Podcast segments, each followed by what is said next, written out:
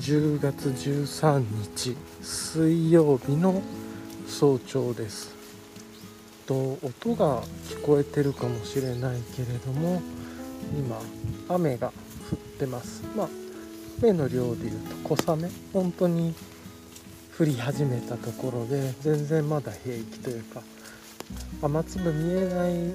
ちょっと見えるかなぐらいで地面を見るとまあ柔らかく水が跳ね返っているなというような形の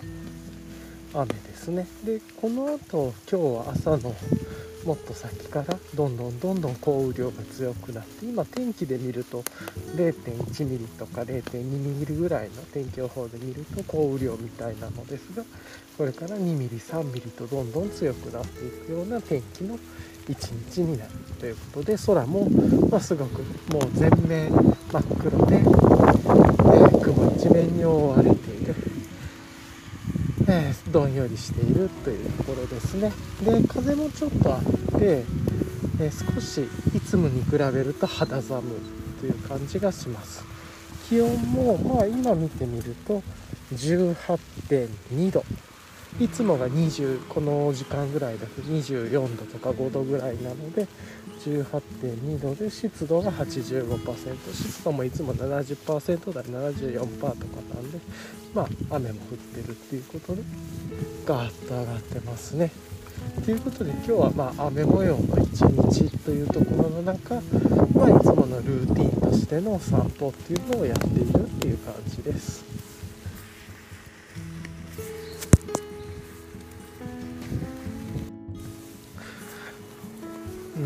そうそう。なので今日のそうそうそうそう。の今日の格好というかまあ今なんだけれども傘を差して、えー、と歩いているので、えーとまあ、この音声にも雨音が傘で跳ね返るような音であったりとかもしくは地面が、えー、と水分を含んでいて私の僕の足音が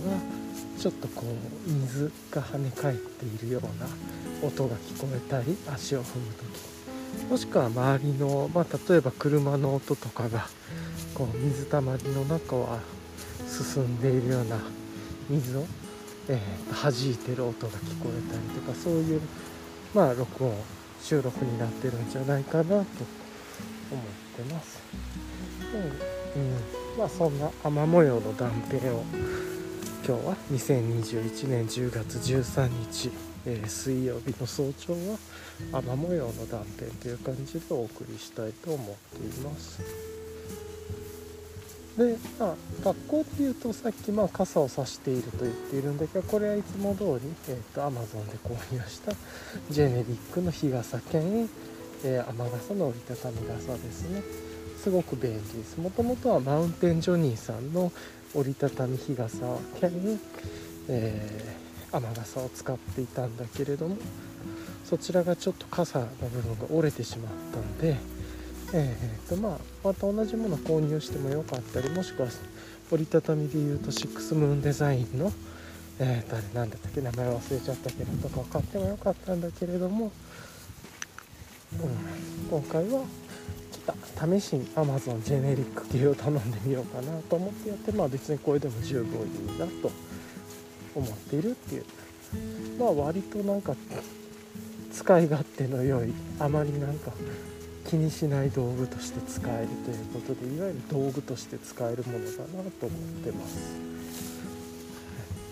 でまあ折りたたみにしている理由はあの今日は関係ないんだけれども夏とか散歩に行く時にズボンの後ろポケットに刺して歩けるっていうのがすごい便利なんで散歩の時ですね。それで折りたたみにしています。なのでまあ今日は言うとまあ別に折りたたみじゃなくてもいつもいいです。っていう感じもありますね。もう一つシックスムーンデザインの G パックじゃなくてシックスムーンデザインのあの長い方の傘とかもあるんでそれでも良かったんだけれどもという気もしてるけど。まあまあなんか玄関にこれ置いてるんですを持ってきたっていう感じですね。でいつもは朝気温24度ぐらいなんでえっとメリノの山の道のメリノのライトタンクタンクトップに UL シャツ羽織ってで DW5 ポケットにリボの靴っていう感じでやってるんですけど今日は、まあ、雨が降ってるっていうのと気温も寒いだろうっていうことで同じく大和道のメリノの半袖とえー、と、ま、雨具名前忘れちゃったけどジップパーカー形式のレインジャケットですね。を直接羽織ってっていう感じで。長袖は羽織らず半袖の上からえー、まあ雨具を羽織ってるっていうのとズボンはいつもと同じ DW でその上からオールウェザーのパンツを履いてるっていう感じですね。で靴もあのビーボいつも履いてる春夏秋冬秋秋よ3シーズン用のやつすごいあのスケスケした素材というか軽量なので雨とか関係なく通すようなものなんで風も通すやつなので今回は、えー、っと冬用今年に出たやつかな2021年モデルなのか、うんえっと、一応耐水じゃなくて防水ってビデオで書いているえー、っとこの冬用の少し暖かめの、えー、耐水モデルではなく防水モデルの入ってますね、まあ、前回雨の時にこのような似たような格好をしてこれで行けたのでこの格好にしてます。前回はその上に長袖を着てたんですね。メインの長袖着ててすごい体温調整難しくて暑かったんであの雨具の方がレインジャケット大和道のレインジャケットの方があのオールウェザーとかあとはおそらくなんだけどエンライトイクイプメントのベスパーライトジャケットだけベスパーじゃなかったっけレインジャケットと違って結構こもる言ってもこもるなと思ってて歩いていたりとかすると。なんで、えー、長袖やめて半袖にしたって前回の反省ですね。踏まえてこういう格好で来てます、まあ、ちょうどいいぐらいですね。やっぱり予想通り。少しいつもあの歩いてるポイント坂道があるんだけど軽い坂道。そこを越えたぐらいのところちょっと暑いなっていう感じはうんそうそう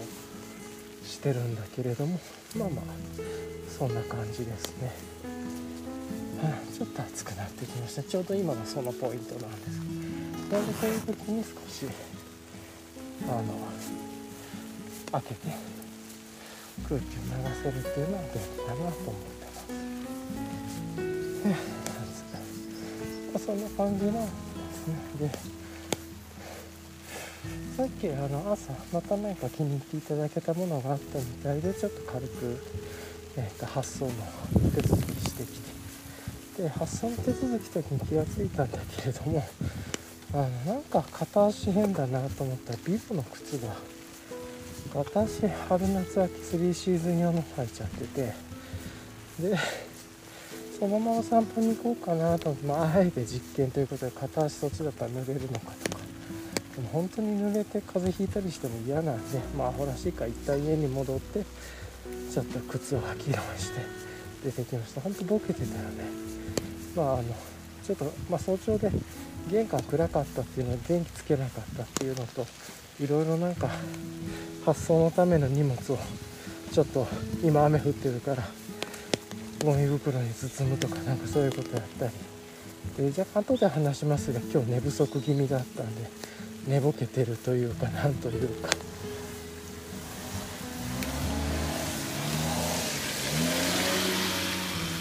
っていうところで車ですねでそういうところであのなんかとぼけていつもの方の靴を片足履いて途中でなんか足の靴紐とか違和感あるなと思ってこうサイズ具合とかだったらそうだったということで、まあ、荷物発送してから戻って靴履き直してまた今散歩に来てるっていう感じちょっと若干ボケボケボケてる日だなと思いました、そんな感じで今朝をスタートしているという感じです。ちょっとやっぱりずっと歩いてると熱がこもるんでだから一応糖質はしてるとはいえどっていう感じだけ体から出る熱。なんでやっぱりこういう時はエンライトのやつかオールウェザーかなのかなと思ったりもします。ちょっとモデルチェンジしたいところですね、まあ、まだ雨はそんなに強くないから楽といえば楽ですね。ほぼ止んできたんでちょっと帽子もフードも脱いで歩こうかなと。うんそうそうそう。暑いわやっぱり。と思いました。じゃあえー、あれかな。まあ軽く昨日の振り返りでもしながら。歩いてみようかなと思ってるんだけれども、まあ、考えてみようかなとまず昨日は、えーとまあ、結論から言うと寝不足今日ほんとさっきも言ったけどあ良くないっすわ本当に日付超えてから寝てしまってる。しかもその時もスマホ持って行ってっていうところででもこれちょっともう自問自答のところでも言うかもしれないですけど原因としてはやっぱりデジタルを触っていること。でデジタルを触る原因になっているのは2つで1つは調べ物をしていること。3つかな。調べ物をしている。それからデジタルを触る習慣がついているでもう1つアルコールを少し飲んでいる。なんかこれが組み合わさるとアルコールが組み合わさるともう少し起きていようかなっていう気持ちになったりちゃんとした判断がしっかりできなかったり誘惑に流れたりかつ考えたりアナログになったり運動するっていうところが離れてなんか楽にできることっていうことで、まあ、若干デジタル依存のようなスマホ依存のようなところがあると自分では思ってるんだけれどもそういう安易に触れて無限に情報が引っ張れてかつ目が覚めて脳も覚めていくっていうこのツールを触り続けてでかつちょっと2つ調べ物をしだしたりとかしてそれで余計に寝れなくてっていうことで寝ないといけないって分かってるんだけれども起きれば起きるほど体がちょっと冷えていって余計寝れなくなってあの熱を放出するタイミングで寝るっていうそれを超えて起きてしまっているっていうところ。ですね。まああの睡眠データ見たら深い睡眠は1.5時間なんとか取れてたしあとお酒もまあほぼ飲んでなくて言っても、まあ、水をずっと飲んでたんでなんだけども明らかに睡眠時間が減ってるっていうところで、まあ、なんとか深い睡眠は1.5時間取れてたからよしとしても睡眠時間自体は完全に短い。心拍もまあよしだったからよかったけどうん。本当に良くないっていうこれが反省の一つですね。もうずっと最近これが続いてるんでちょっと良くないなと思ってるっていう感じです。だからやっぱりルーティンが崩れてきて何日か前、うん、そうそうに言ってたけど夜の時間を見直さないとこの悪習慣が続くなと思っていてまだね今ずっとこう体の体内リズムがあるから早朝に起きてっていうのが維持できてるけどこれが維持できなくなったら本当にもう本末転倒なんでまずはやっぱりデジタルを断つことっていうのとかアルコールとかそういうことを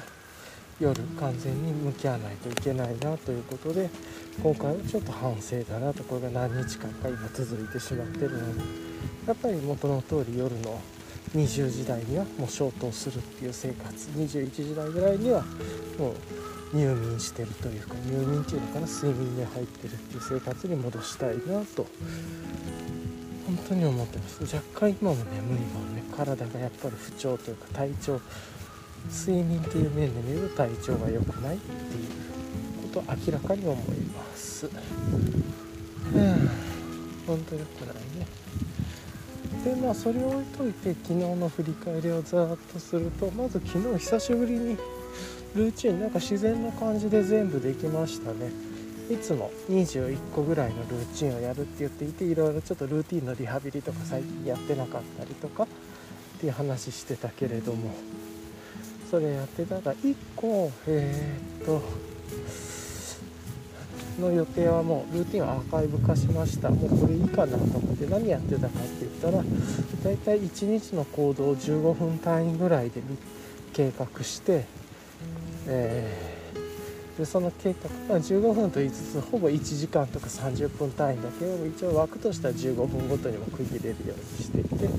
大体この時間帯はこれをやるこの時間帯はこれをやるって言いながら毎日その際を今本当にやってることの際を確認して、まあ、予定と実績の際を合わすとかじゃなくてその予定に対して事実がずれてることを認識するためにそういうことやってたんだけれどもちなみにこれあの独学大全とかで書かれていた方法ですね。ちょっと名前忘れちゃったけれどもノートとか紙とかデジタルでもいいんだろうけど。だけそれがもうなんかあまりにもちょっと面倒くさくなってきていつもだいたい振り返りをしたり次の日こういう風にするっていうような計画は立ててっていうのをこう音声でやってるのでその細かい隙間時間の探し方。さっきのデジタル触りすぎ問題でそれとぶつかるっちゃぶつかるんだけれどももうそれを認識してるんで一旦今はいいかなと。あまりにもそこがちょっと時間とか面倒がかかりすぎてなんかリフレクションを起こすよりも面倒だなって思ってしまうっていうのがあったんでちょっとやめることにしました。うん。まあ今心理的変化でそうなったんでもう気持ちを自然に受け入れる。頭が面倒くさいなと思ったりしたんでルーティンとかそういうやることを自己目的化せずにっていうことでちょっと違うことを考えるとストレスを外そうと思ってそういうことをしたっていう感じで一つその時間の予術の際を都度振り返っていって際を確認するっていうのをアーカイブ化してちょっと外して、ま、21個のルーティンか20個ぐらいのルーティンになったのかなっていう感じです。はあ、で、まあ、まだ今ルーティンのリハビリ中なんで全部やらなくてもいいかなと思ったんですけど意外と自然にルーティンでいきましたね。ただあの僕ルーティンでマイナス系は入れてなくてあの何々をしないようにするとかなんか何時以降は起きないとかデジタルを触らないとかそういう禁止系とかは制約系は、えっと、自分は入れてないですか？それやるとすごいねやっぱしんどくなるんですよね心とか、まあ、ここら辺がうまくできてそれを達成感感じるっていう人もいるのかもしれないけどそもそもそういうのって人と比べることでもないと思うし自分には合ってないなっていうのととそういうのをまたルーティンが継続しだすと執着してしまうそれができてる状態にっていう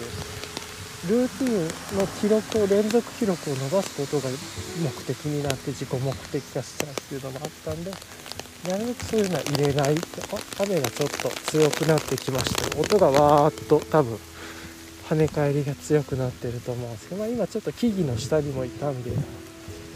風とかによってその木の上に積もってた雨がわっと降りてきたっていうのもありますけど、まあ、そんな感じですかね。っていうのをやってっていう感じですね。でまあいつもルーティン通りやりながら昨日ね一つ大きなことで言うとスティープショットあのコーヒーの入れる器具ですね。蒸気の圧力の力で、えー、と出す。いわゆるエアロプレスとか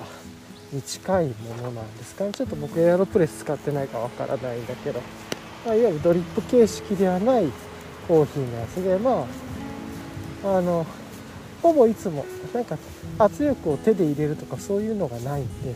ほぼいつも同じレシピでというか再現性が高そうだなと思ったのともう一つは、まあ、割とみんなが美味しいって言ってるんでこれで入れたものの浅入りが美味しく入れられるっていう評判が高かったんで手に入れてみて昨日届いたっていう感じですね。うんそうそう。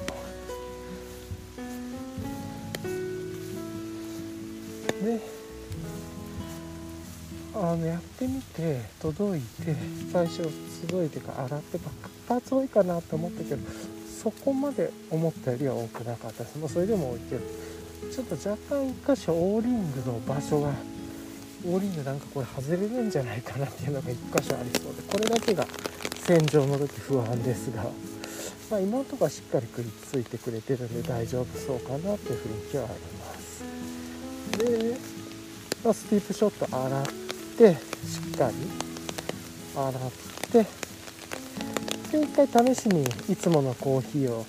レシピ通りまああのもうオフィシャルでおすすめしてるレシピがあってそれがみんな美味しいって言ってるんでそれでやってみてっていうのでえっ、と 14g を200えっ、と沸騰したての湯で 200cc 入れてっていうのをやるってやつなんだけどこれだけど若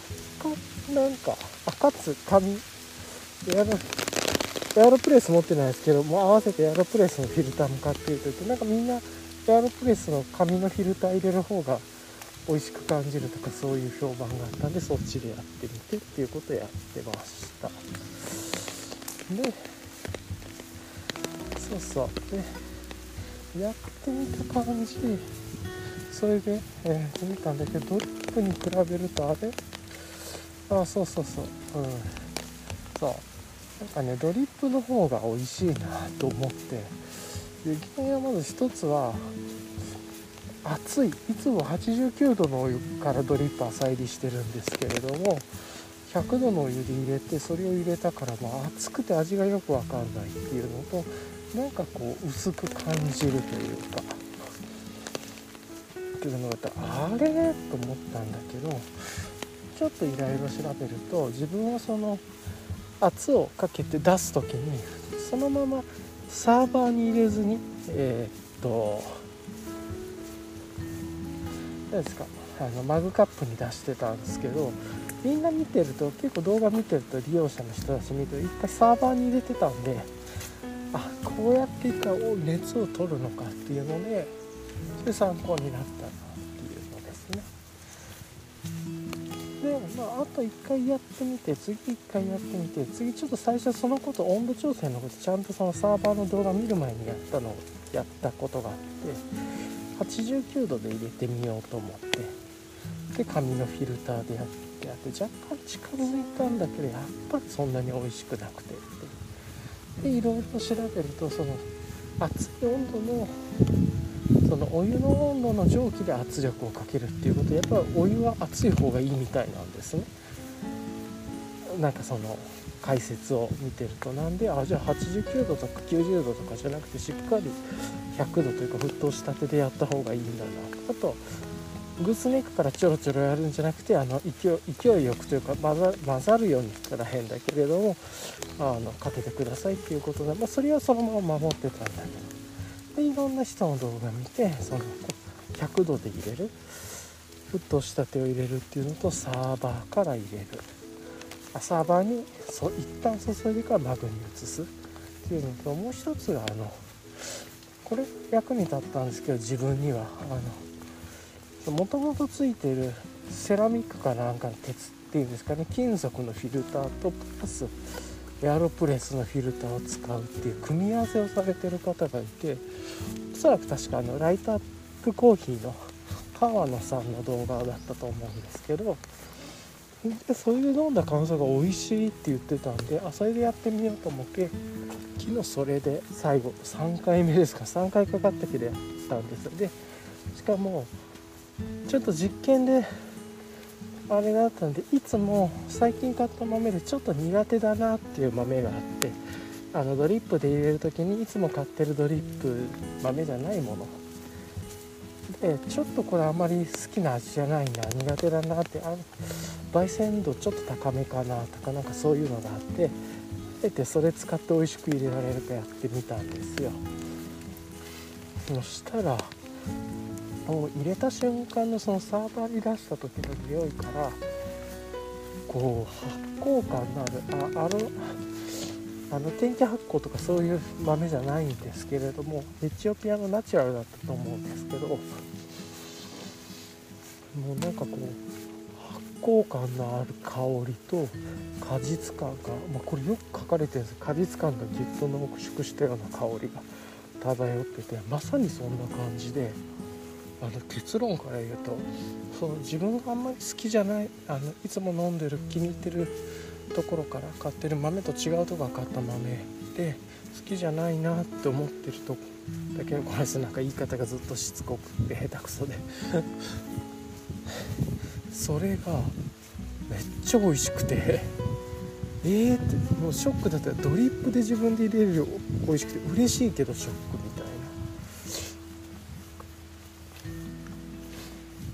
っていうのでちょっと嬉しかった。だからコーヒーの豆とか入れ方とかいろんなものの相性にもよるんだろうなともね。これからもちょっと実験はいるんですけれども。割と楽しくて。普通にドリップしてた自分では、まあ、もちろんそれは自分のドリップのスキルが下手だとかそういうのもあると思うんですけどまだまだっていう。まあでも一つあのなんか自分のドリップ以上にはならないっていう結果じゃなくてドリップとは違った形の美味しさを発見できたっていうので嬉しかったですね。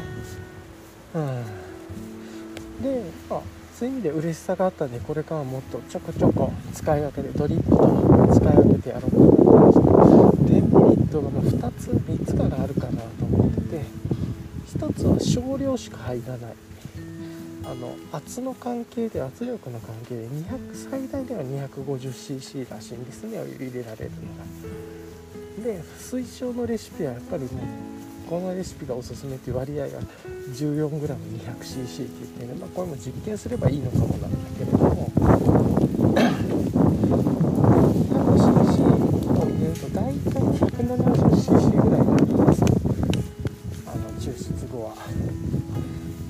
ちょっといつも飲んでサーバーで多めに入れてゆっくり飲むっていうスタイルじゃなくて本当に 170cc ぐらいの1杯分を取るっていうようなもんになるっていうのが一つともう一つはあのこうドリップでやるときはこう紙のフィルターにコーヒー豆入れて使い終わったらそれをゴミ箱にひっくり返すなり、まあ、もしくは何なんだろう。植物の肥料にするとかっていう感じで。結構そのひいたコーヒー豆が捨てやすいんだけれどもこの機械の場合はこうなんか筒の中にそのままコーヒー入れるんでなんかその水と混ざったというかお湯と混ざり合って、まあ、お湯は抜けたものがそれだけをパッと捨てることができなくて、まあ、言ってみたらシンクのコーナーに流すような形式が水分を。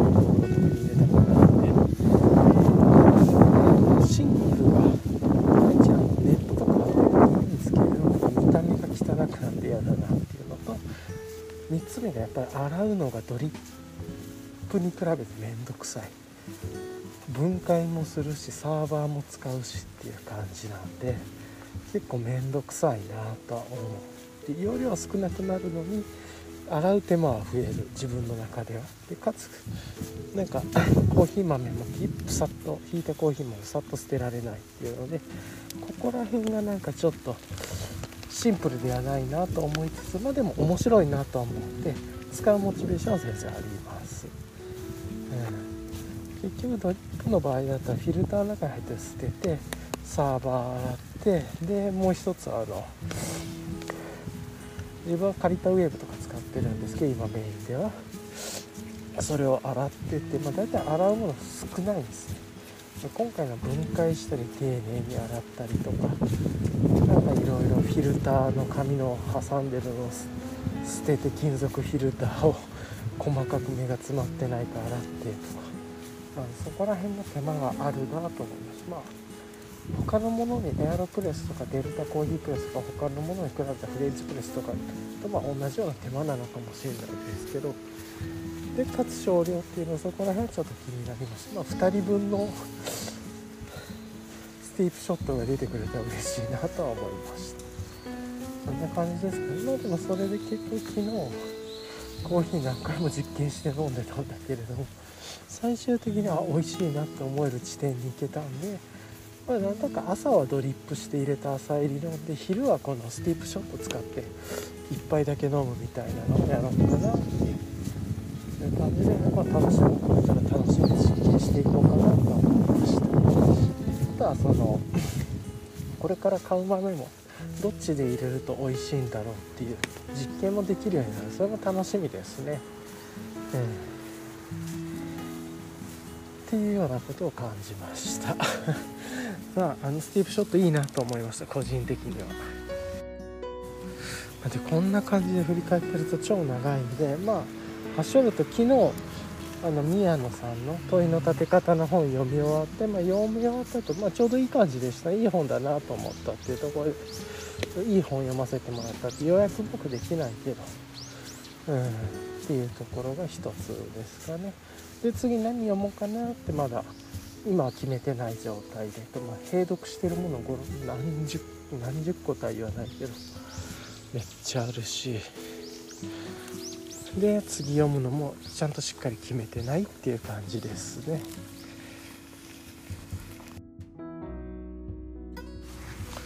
もう今多分一時的だろうけど一旦雨がほぼ止んでるような感じですね。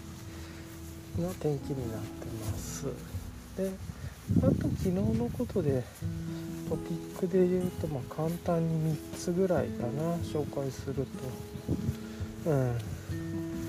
1つはまたちょっとだけせっかくだからスイッチをやってみた。雪イエロースイッチやってみたっていうことで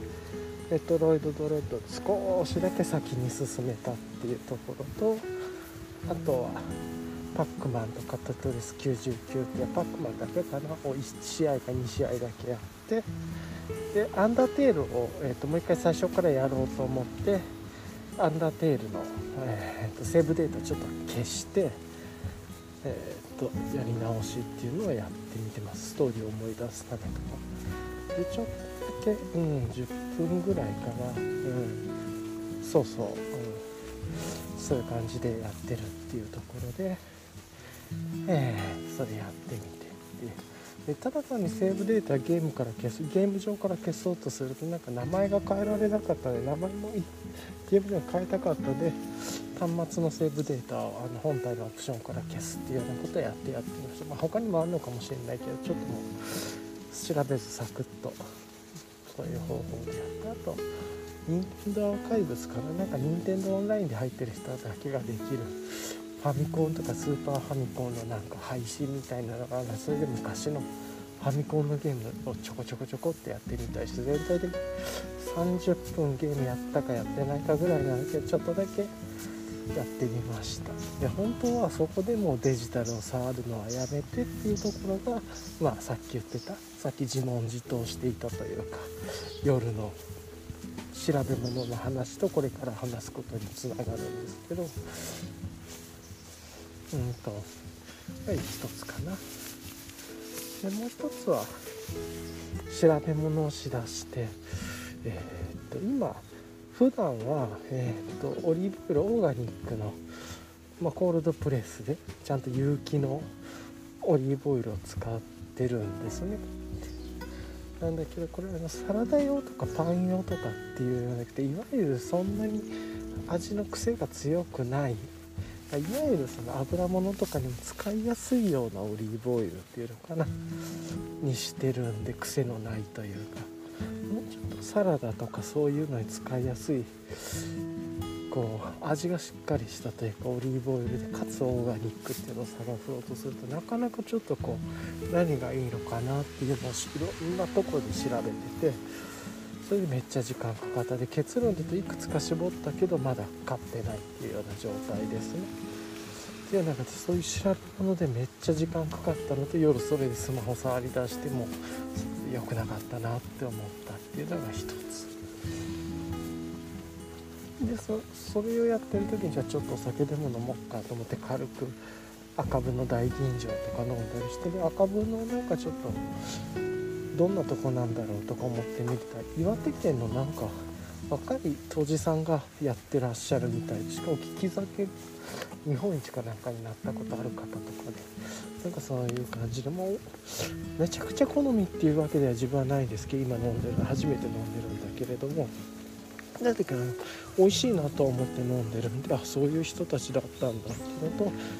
あとなんかネットとか見ても評判すごいいいみたいでたまたまなんですけど美味しいお酒。飲めたんだなと思ったりしたとか、まあ、そういうことをまた調べ出したりとかして。いろいろ見てるとあのハンドパンのこととかも調べてそもそもハンドパンのことよく分からなかったんだけれども結構その最初から音階とかなんか決めて作るみたいでいやピアノみたいに全部が同じ音階っていうわけではなくてそもそも何て言うんですかその基本的には音が189個あるのかな全部。それになんか C シャープとか C メジャーとかいろいろ決めてやるみたいでいろいろななんかごめんなさいちょっと俺僕音楽のことは面白い最初にまずどの音階というかそういうのが世の中にパターンがあるみたいでこの音階のパターンはこういう名前がついてる○○さんが過去に作ったみたいなのがあるみたいで。まずそれが何なのかとかそもそもそういうことを知らないところから始めてもうまさにあの学習の方法なので知れば知るほど知らないことが出てくるというか単に音色がいいなと思ってたんだけれども実は演奏してる動画とかを見ると全部その使ってる人とかによって音の配列が違ったりでだんだん見ていくとそのハンドパンやってる人ってお家にハンドパンすっごいたくさんも並べてるというか動画の後ろで。あそういうことなんだ。多分その音階とか使う音色とか。また素材？なんかチタンとスチールとか単純に言うととかいろいろあるみたいで。ものすごいは種類が組み合わせがあるみたいですね。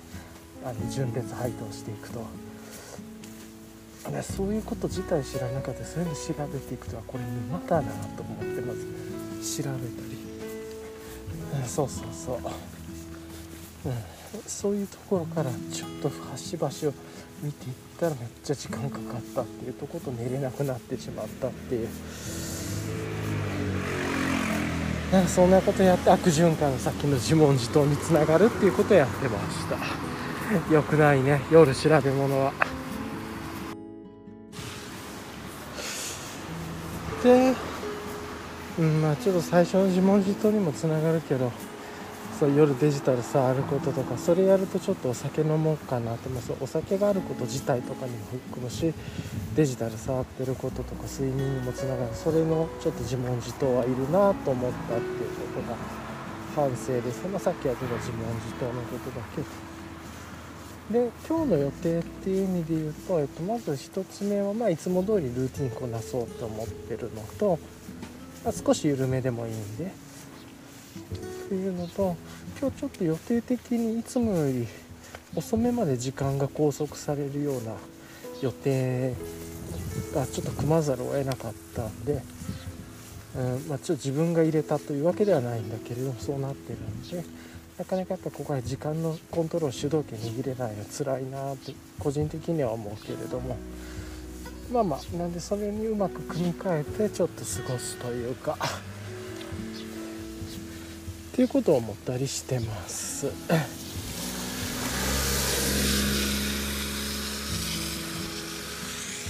であとは、えっと、今日北の山田道の新作あのライトアルファタイツは延期になるって言ってたけどライトアルファベストは今日出るみたいだしあとオンリーフードのポラテクダイレクトのついてるやつ。とかも出て。あとは何だっけ。アルファノラックと何だったっけな。ちょっと忘れたけど再販というかのもあるっていう感じなんでまあそこでねあの夕方多分インスタグラムでも配信もあるだろうから動画のいつものあの販売前の事前説明というか相談みたいな多分16時45分ぐらいからあるのかなとか、まあ、そこら辺とかも踏まえて見てから、うん、見たりしようかなとか思って。まあ、その後も今日どう過ごすかっていうのをちゃんと考えないとですね。でまたやってしまいそうだけれどもなるべくまず夜簡単に言うと調べ物はしないようにしようと。一つ緩くしてデジタル触らなお酒飲まないとかガチガチにしないことを決め出すとすっごいまず心もしんどくなるんで。ここら辺が弱さでもあると思ったり執着してることがいっぱいあるんだと思うんだけど行動習慣とか本当にバッサリいきゃいいんだろうけどなんでまず夜は調べ物をしないじゃあ次ザッピングするのかっていうのもあるんでそこはちょっと気をつけようかなと思うんだけど今確実に夜調べ物はしないでおこうとは思ったんで考えればいいと思うんです。頭の中で脳でノートを使って調べ物はやめようっていうのが今日思ったことで。す夜は調べ物はしない。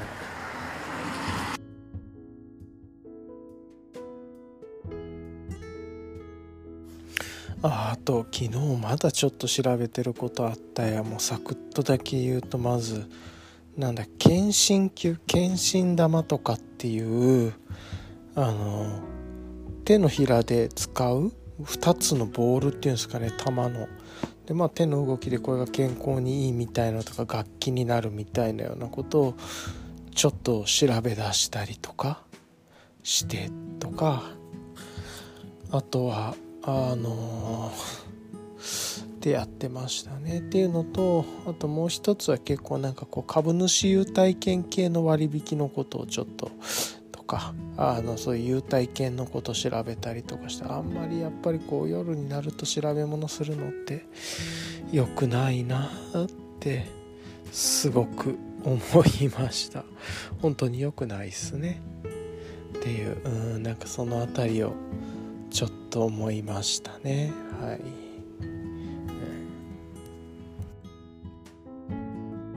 っていうのと昨日振り返りで言ってなかったとしてあのちょっと話してたクラフトビールのが溜まってたんで飲んだやつ整理ということであの全部はできないんで3本ずつぐらいやっていこうかなと思って昨日も3本ほどラベルを整理したりちょっとモーションとかにインプットしたり記録したりするっていうのを少しだけそんな時間かけずにやったりしてました、まあ、そんなことやってっていう感じですね。とはあのあの場オーブンが w i f i でずっとつながらなくなんか急につながらなくなっちゃってたんですけど昨日何日間かちょっと毎日チャレンジしてたんですけど昨日うまくいくポイント見つかってうまくできました。なんかコツは w i f i ルーターとあの場オーブンのなんか中間ぐらいのところでたまたまかもしれないですけどデバイスを設定し作業コネクトするとうまくいきました。自分の環境の場合は。この辺りあのルーター再起動させるとかあの場オーブンを1回、えーと、電源プラグ抜いてで15秒ほど待ってからまた w i f i のコード出すとかいろんなやり方があるみたいなんですけど自分の場合はえっ、ー、とその物理的なフィジカルな場所のスマホから操作する時の位置っていうことでまあ多分ちょっと w i f i ルーターとオーブンの位置の関係があるんだと思うんですけどなんか家の構造上そういうことを見つけましたっていう感じですね。ああそうか。アートコレクターはまあ資産としての面もあるよね。となんかさっき今日からあの問いの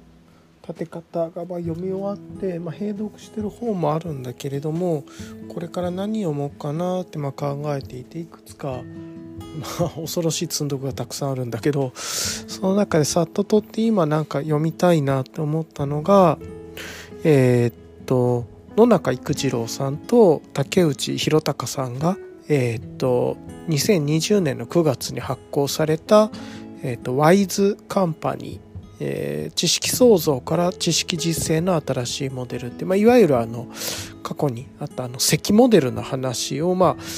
えー、っと約四半世紀25年ぐらいあの関モデルのことを書かれた知識創造のえっ、ー、と何だったっけ？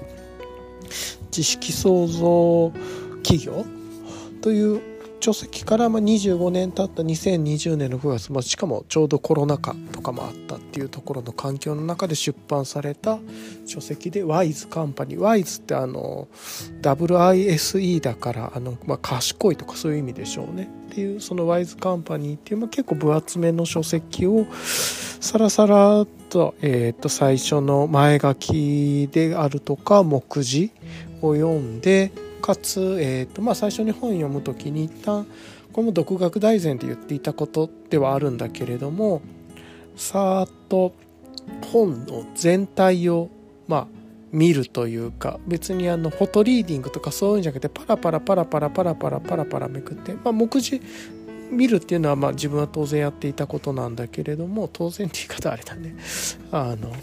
全部最後まで一応なんかちょっとざーっとパラパラパラパラ目を通して気になる箇所とかこことここを読む先に読みたいなとかなんか自分の中でその感じたことかあれ？これって何だろうとか。